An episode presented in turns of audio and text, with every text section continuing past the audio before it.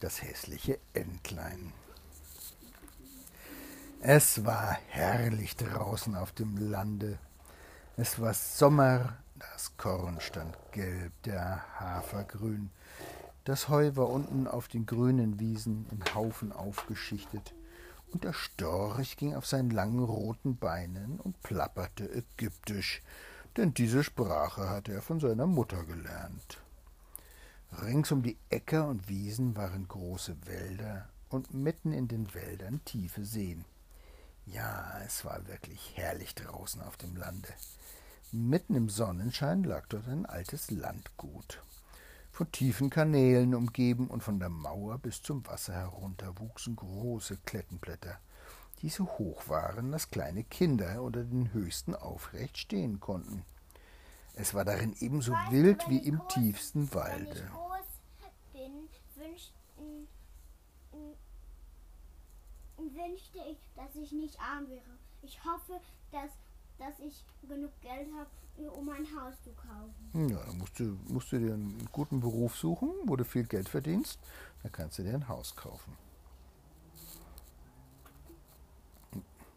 Hier saßen auf ihrem Nest eine Ente, welche ihre Jungen ausbrüten musste. Aber es wurde ihr fast zu langweilig, weil es so lange dauerte, ehe die Jungen kamen. Dazu erhielt sie selten Besuch. Die anderen Enten schwammen lieber in den Kanälen umher, als dass sie hinaufliefen, sich unter ein Klettenblatt zu setzen, um mit ihr zu schnattern.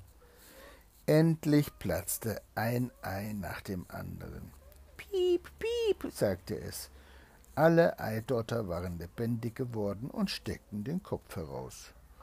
Rapp, rapp, sagte sie, und so rappelten sich alle, was sie konnten, und sahen nach allen Seiten unter den grünen Blättern und die Mutter ließ sie sehen, so viel sie wollten, denn grün ist gut für die Augen. Wie groß ist doch die Welt, sagten alle Jungen, denn nun hatten sie freilich viel mehr Platz als im Ei. Glaub ihr, dass dies die ganze Welt sei, sagte die Mutter.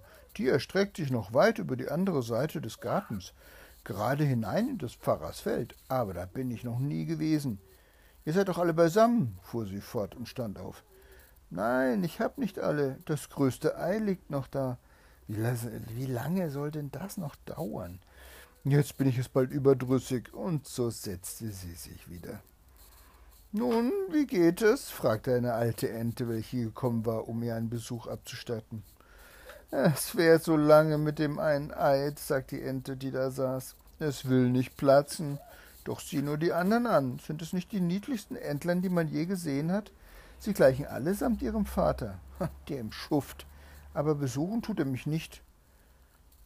Lass mich das Ei sehen, welches nicht platzen will, sagte die Alte. Glaube mir, es ist ein Truthennenei. Ich bin auch einmal so angeführt worden und hatte meine große Sorge und Not mit den Jungen, denn sie haben Angst vor dem Wasser. Ich konnte sie nicht hineinbringen. Ich rappte und schnappte, aber es half nichts. Lass mich das Ei sehen. Ja, das ist ein Truthennenei. Lass es liegen und lehre lieber die anderen Kinder schwimmen. Ach, ich will doch noch ein bisschen drauf sitzen, sagte die Ente. Habe ich nun so lange gesessen, so kann ich auch noch einige Tage sitzen. Na, wenn du meinst, sagte die alte Ente und ging. Endlich platzte das große Ei. Piep, piep, sagte das Junge und kroch heraus. Es war so groß und hässlich. Die Ente betrachtete es. Es ist doch ein gewaltig großes Entlein, das, sagte sie. Keins von den anderen sieht so aus. Sollte es wohl ein Truthennenküken sein? Nun, wir wollen bald dahinter kommen. In das Wasser muss es, und wenn ich es selbst hineinstoßen sollte. Am nächsten Tage war schönes, herrliches Wetter. Die Sonne schien auf alle grünen Kletten. Die Entleinmutter ging mit ihrer ganzen Familie zu dem Kanal hinunter. Platsch, da sprangen sie ins Wasser. Rapp, rapp, sagte sie, und ein Entlein nach dem anderen plumpste hinein. Das Wasser schlug ihnen über dem Kopfe zusammen, aber sie kamen gleich wieder empor und schwammen ganz prächtig. Die Beine gingen von selbst und alle waren sie im Wasser. Selbst das hässliche graue Junge schwamm mit. Was ist los? Ja, dann komm her. Komm. Machst du nicht noch eine Decke dicht drüber? Nein, ein Truthahn ist es nicht, sagte sie Sieh, wie herrlich es die Beine gebraucht, wie gerade es sich hält. Das ist schon mein eigenes Kind. Im Grunde ist es doch hübsch, wenn man es nur recht betrachtet. Rapp, rapp. Kommt nur mit mir, ich werde euch in die große Welt führen, euch im Entenhofe präsentieren. Aber haltet euch immer. Naja, aber haltet euch immer nahe zu mir, damit euch niemand trete und nehmt euch vor den Katzen in Acht. Und so kamen sie in den Entenhof hinein. Drinnen war ein schrecklicher Lärm, denn da waren zwei Familien, die sich um einen Aalkopf zankten, und am Ende bekam ihn doch die Katze. Seht, so geht es zu in der Welt, sagte die Entleinmutter und wetzte ihren Schnabel, denn auch sie wollte den Aalkopf haben. Braucht nun die Beine, sagte sie, seht, dass ihr euch rappeln könnt, und neigt euren Hals vor der alten Ente dort. Die ist die vornehmste von allen hier. Sie ist aus spanischem Geblüt, deshalb ist sie so dick. Und seht ihr, sie hat einen roten Lappen um das Bein. Das ist etwas außerordentlich Schönes und die größte Auszeichnung, welche einer Ente zuteil werden kann. Das bedeutet, dass man sie nicht verlieren will und dass sie von Tier und Mensch erkannt werden soll. Rappelt euch, setzt die Füße nicht einwärts. Ein wohlerzogenes Entlein setzt die Füße weit auswärts, gerade wie Vater und Mutter. Seht, so. Nun neigt euren Hals und sagt Rapp. Und das taten sie. Aber die anderen Enten ringsumher betrachteten sie und sagten ganz laut Sieh da, nun sollen wir noch ihren Anhang haben, als ob wir nicht schon so genug wären. Und pfui, wie das eine Entlein aussieht. Das wollen wir nicht dulden. Und sogleich flog eine Ente hin und biss es in den Nacken. Lass es in Ruhe, sagte die Mutter. Es tut ja niemandem was. Ja, aber es ist so groß und so sonderbar, sagte die Ente, die es gebissen hatte. Und deshalb muss es gepufft werden. Die Mutter hat hübsche Kinder, sagte die alte Ente mit dem Lappen am Bein. Alles sind schön, bis auf das eine, das ist nicht geglückt. Ich wollte, sie könnte es noch einmal machen. Das geht nicht, Ihro Gnaden, sagte die Entleinmutter. Es ist nicht hübsch, aber es hat ein innerlich gutes Gemüt und schwimmt so herrlich wie jedes andere. Ja, ich darf sagen, noch etwas besser. Ich denke, es wird hübsch heranwachsen und mit der Zeit etwas kleiner werden. Es hat zu lange in dem Ei gelegen und deshalb nicht die rechte Gestalt bekommen und sie zupfte es im Nacken und glättete das Gefieder. Es ist überdies ein Enterich, sagte sie, und darum machte es nicht so viel aus. Ich denke, der wird gute Kräfte bekommen. Er schlägt schon durch.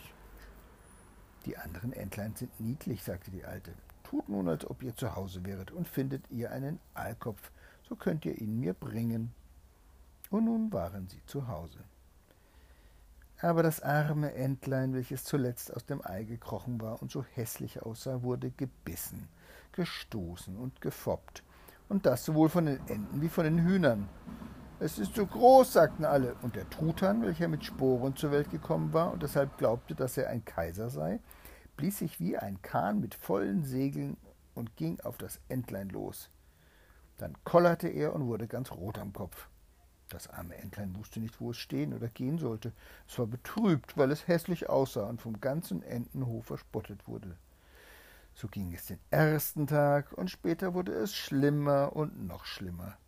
Das arme Entlein wurde von allen gejagt. Selbst seine Schwestern waren so böse zu ihm und sagten immer, wenn dich nur die Katze fangen würde, du hässliches Geschöpf. Und die Mutter sagte, wenn du nur weit fort wärst die Enten bissen es und die Hühner schlugen es, und das Mädchen, welches die Tiere füttern sollte, stieß mit den Füßen nach ihm. Da lief es und flog über den Zaun. Die kleinen Vögel in den Büschen flogen erschrocken auf. Das geschieht, weil ich so hässlich bin, dachte das Entlein und schloss die Augen, lief aber gleichwohl weiter. So kam es hinaus zu dem großen Moor, wo die Wildenten wohnen. Hier lag es die ganze Nacht. Es war müde und voller Kummer. Gegen Morgen flogen die Wildenten auf und betrachteten den neuen Kameraden.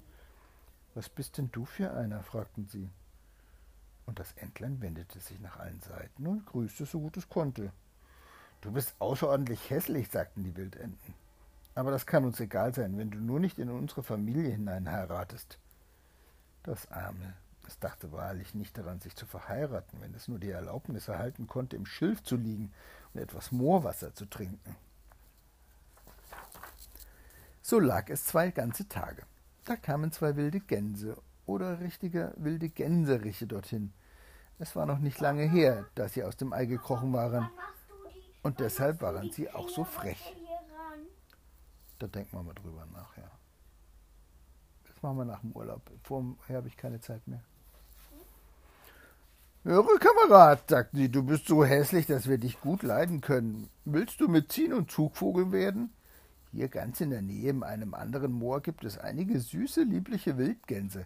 Lauter junge Damen, die alle Rapp sagen können. Am Ende machst du dort dein Glück, so hässlich du auch bist. Piff, paff, ertönte es plötzlich über ihnen, und beide wilden Gänseriche fielen tot in das Schilf. Und das Wasser wurde blutrot. Piff, paff, erscholl es wieder, und ganze Scharen wilder Gänse flogen auf aus dem Schilf. Und dann knallte es wieder. Wer war das? Es war die große Jagd. Die Jäger lagen rings um das Moor herum. Ja, einige saßen oben in den Baumzweigen, welche, welche sich weit über das Schilfrohr hinstreckten. Der blaue Rauch zog gleich Wolken in die dunklen Bäume hinein und weit über das Wasser hin. Zum Moor kamen die Jagdhunde. Platsch, platsch, Schilf und Rohr neigten sich nach allen Seiten. Das war ein Schreck für das arme Entlein. Es wendete den Kopf, um ihn unter den Flügel zu stecken. Aber in denselben Augenblicke, ja, aber in demselben Augenblicke stand ein fürchterlicher großer Hund dicht bei dem Entlein. Die Zunge hing ihm lang aus dem Halse heraus und die Augen leuchteten greulich und hässlich. Er streckte seine Schnauze dem Entlein entgegen, zeigte ihm die scharfen Zähne, und platsch, platsch ging er wieder, ohne es zu packen. Oh Gott sei Dank, seufzte das Entlein. Ich bin so hässlich, dass mich selbst der Hund nicht beißen mag. Und so lag es still, während die Schrotkörner durch das Schilf sausten und Schuss auf Schuss knallte. Weiß ich nicht. Erst spät am Tage wurde es ruhig. Aber das arme Junge wagte noch nicht, sich zu erheben. Es wartete noch mehrere Stunden, bevor es sich umsah, und dann eilte es fort aus dem Moor, so schnell es konnte. Ist das das hässliche Ende? Hm, Ich glaube ja. Es lief über Feld und Wiese. Da tobte ein solcher Sturm, dass ihm schwer wurde, von der Stelle zu kommen. Was machst Was ist das, Charlotte? Was machst du da? Da! Gegen Abend erreichte es eine kleine, armselige Bauernhütte. Die war so baufällig, dass sie selbst nicht wusste, nach welcher Seite sie fallen sollte. Und darum blieb sie stehen. Der Sturm brauste um das Entlein, so dass es sich niedersetzen musste, um sich dagegen zu stemmen. Die Sache wurde schlimmer und schlimmer. Da bemerkte es, dass die Türe aus der einen Angel gesprungen war und so schief hing, dass es durch die Spalte in die Stube hineinschlüpfen konnte. Und das tat es.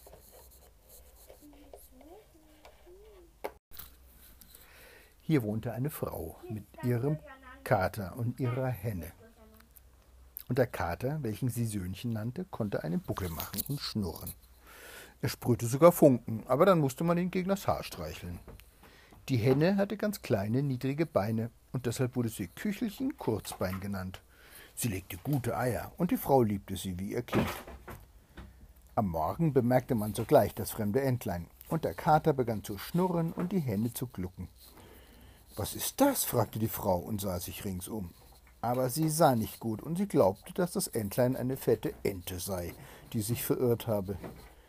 Das ist ja ein seltener Fang, sagte sie. Nun kann ich Enteneier bekommen, wenn es nur kein Enterich ist. Das müssen wir erproben. Und so wurde das Entlein für drei Wochen auf Probe angenommen. Aber es kamen keine Eier, und der Kater war Herr im Hause und die Henne war die Dame. Und immer sagte sie Wir und die Welt, denn sie glaubte, dass sie die Hälfte seien, und zwar die bei weitem bessere Hälfte. Das Entlein glaubte, dass man noch eine andere Meinung haben könne, aber das litt die Henne nicht. Kannst du Eier legen? fragte sie. Nein. Nun, dann wirst du die Güte haben zu schweigen. Und der Kater sagte, kannst du einen krummen Buckel machen, schnurren und Funken sprühen? Nein. So darfst du auch keine Meinung haben, wenn, wenn vernünftige Leute sprechen. Das Entlein saß im Winkel und war schlechter Laune. Da fiel die frische Luft und der Sonnenschein herein, und es bekam solche sonderbare Lust, auf dem Wasser zu schwimmen, dass es nicht unterlassen konnte, dies der Henne zu sagen. Was fällt dir ein? sagte diese. Du hast nichts zu tun, deshalb fängst du Grillen. Leg Eier und Schnurre, so gehen sie vorüber. Aber es ist so schön, auf dem Wasser zu schwimmen, sagte das Entlein. So herrlich, es über dem Kopfe zusammenschlagen zu lassen und auf den Grund zu tauchen. Ja, das ist ein großes Vergnügen, sagte die Henne. Du bist wohl verrückt geworden. Frag den Kater. Er ist das klügste Geschöpf, das ich kenne. Ob er es liebt, auf dem Wasser zu schwimmen oder unterzutauchen. Ich will nicht von mir reden. Aber frag unsere Herrschaft, die alte Frau. Klüger als sie ist niemand auf der Welt. Glaubst du, dass die Lust hat zu schwimmen und das Wasser über dem Kopfe zusammenschlagen zu lassen? Ihr versteht mich nicht, sagte das Entlein. Wir verstehen dich nicht? Wer soll dich denn verstehen können? Du wirst doch wohl nicht klüger sein wollen als der Kater und die Frau. Von mir will ich nicht reden. Bilde dir nichts ein, Kind, und danke deinem Schöpfer für all das Gute, das man dir erwiesen. Bist du nicht in eine warme Stube gekommen und hast du nicht eine Gesellschaft, von der du etwas profitieren kannst?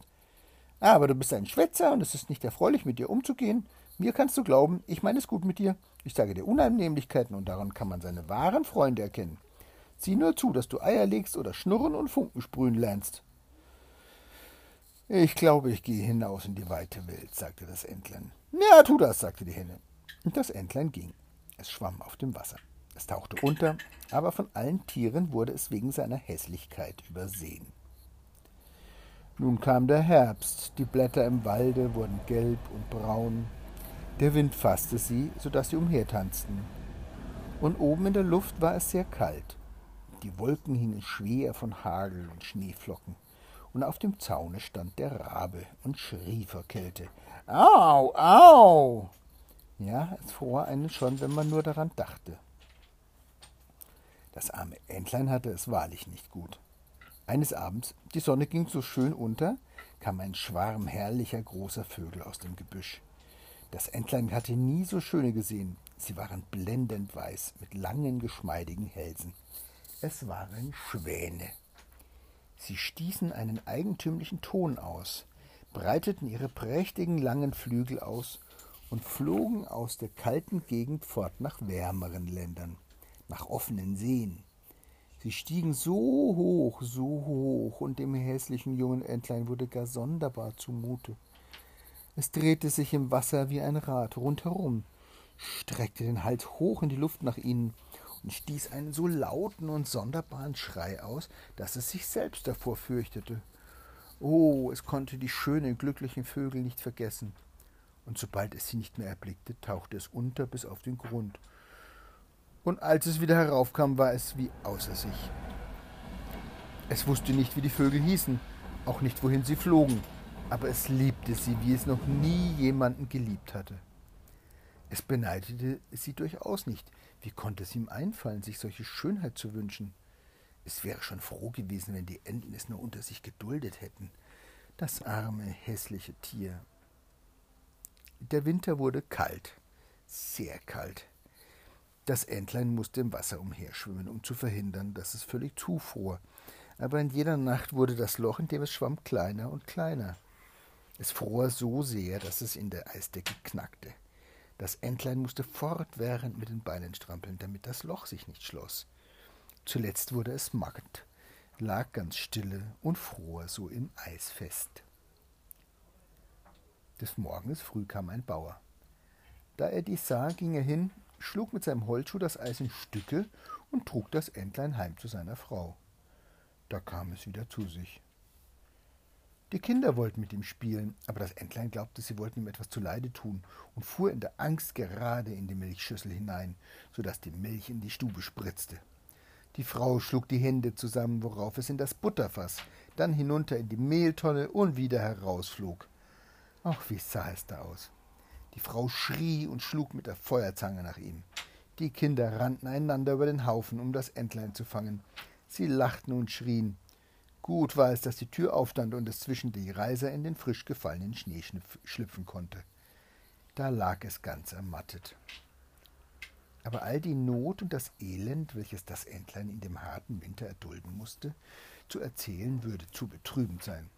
Es lag im Moor zwischen dem Schilfe, als die Sonne wieder warm zu scheinen begann. Die Lerchen sangen, es war ein herrlicher Frühling. Da konnte auf einmal das Entlein seine Flügel schwingen. Sie brausten stärker als früher und trugen es kräftig davon. Und ehe es dasselbe recht wusste. Ah ja. Na, hoffentlich macht jemand die Tür auf. Und ehe es dasselbe recht wusste, befand es sich in einem großen Garten, wo der Flieder duftete und seine langen grünen Zweige bis zu den geschlängelten Kanälen hinunterneigte. Oh, hier war es so schön, so frühlingsfrisch. Und vorne aus dem Dickicht kamen drei prächtige weiße Schwäne. Sie brausten mit den Federn und schwammen so leicht auf dem Wasser. Das Entlein kannte die prächtigen Tiere und wurde von einer wunderlichen Traurigkeit ergriffen. Ich will zu ihnen hinfliegen, zu den königlichen Vögeln, und sie werden mich totschlagen, weil ich der ich so hässlich bin, mich ihnen zu nähern wage. Aber das ist einerlei. Besser von ihnen getötet, als von Enten gezwickt, von den Hühnern gepickt, von dem Mädchen, welches dem Hühnerhof hütet, getreten zu werden. Und es flog hinaus in das Wasser und schwamm den prächtigen Schwänen entgegen. Diese erblickten es und schossen mit brausenden Federn heran. Tötet mich nur, sagte das arme Tier, neigte seinen Kopf der Wasserfläche zu und erwartete den Tod. Aber was erblickte es in dem klaren Wasser? Es sah unter sich sein eigenes Bild, aber es war nicht länger ein plumper, schwarzgrauer Vogel, hässlich und garstig. Es war selbst ein Schwan. Es schadet nicht, in einem Entenhof, Entenhof geboren zu sein, wenn man nur in eine, einem Schwanenei gelegen hat. Es fühlte sich ganz froh über all die Not und die Widerwärtigkeiten, welche es erduldet hatte. Nun schätzte es erst recht sein Glück und die Schönheit, die es begrüßte, und die großen Schwäne umschwammen es und streichelten es mit den Schnäbeln. In den Garten kamen einige kleine Kinder, die warfen Brot und Korn in das Wasser, und das Kleinste rief Da ist ein neuer. Und die anderen Kinder jubelten mit Ja, es ist ein neuer angekommen. Und sie klatschten mit den Händen und tanzten umher, liefen zu dem Vater und der Mutter, und es wurde Brot und Kuchen in das Wasser geworfen. Und sie sagten alle Der neue ist der schönste, so jung und prächtig. Und die alten Schwäne neigten sich vor ihm. Da fühlte er sich ganz beschämt und steckte den Kopf unter seine Flügel. Er wusste selbst nicht, was er beginnen sollte. Er war allzu glücklich, aber gar nicht stolz. Er dachte daran, wie er verfolgt und verhöhnt worden war, und hörte nun alle sagen, dass er der schönste aller schönen Vögel sei. Selbst der Flieder bog sich mit den Zweigen zu ihm ins Wasser, und die Sonne schien warm und mild. Da brausten seine Federn. Der schlanke Hals hob sich, und aus vollem Herzen jubelte er. So viel Glück habe ich mir nicht träumen lassen, als ich noch das hässliche Entlein war.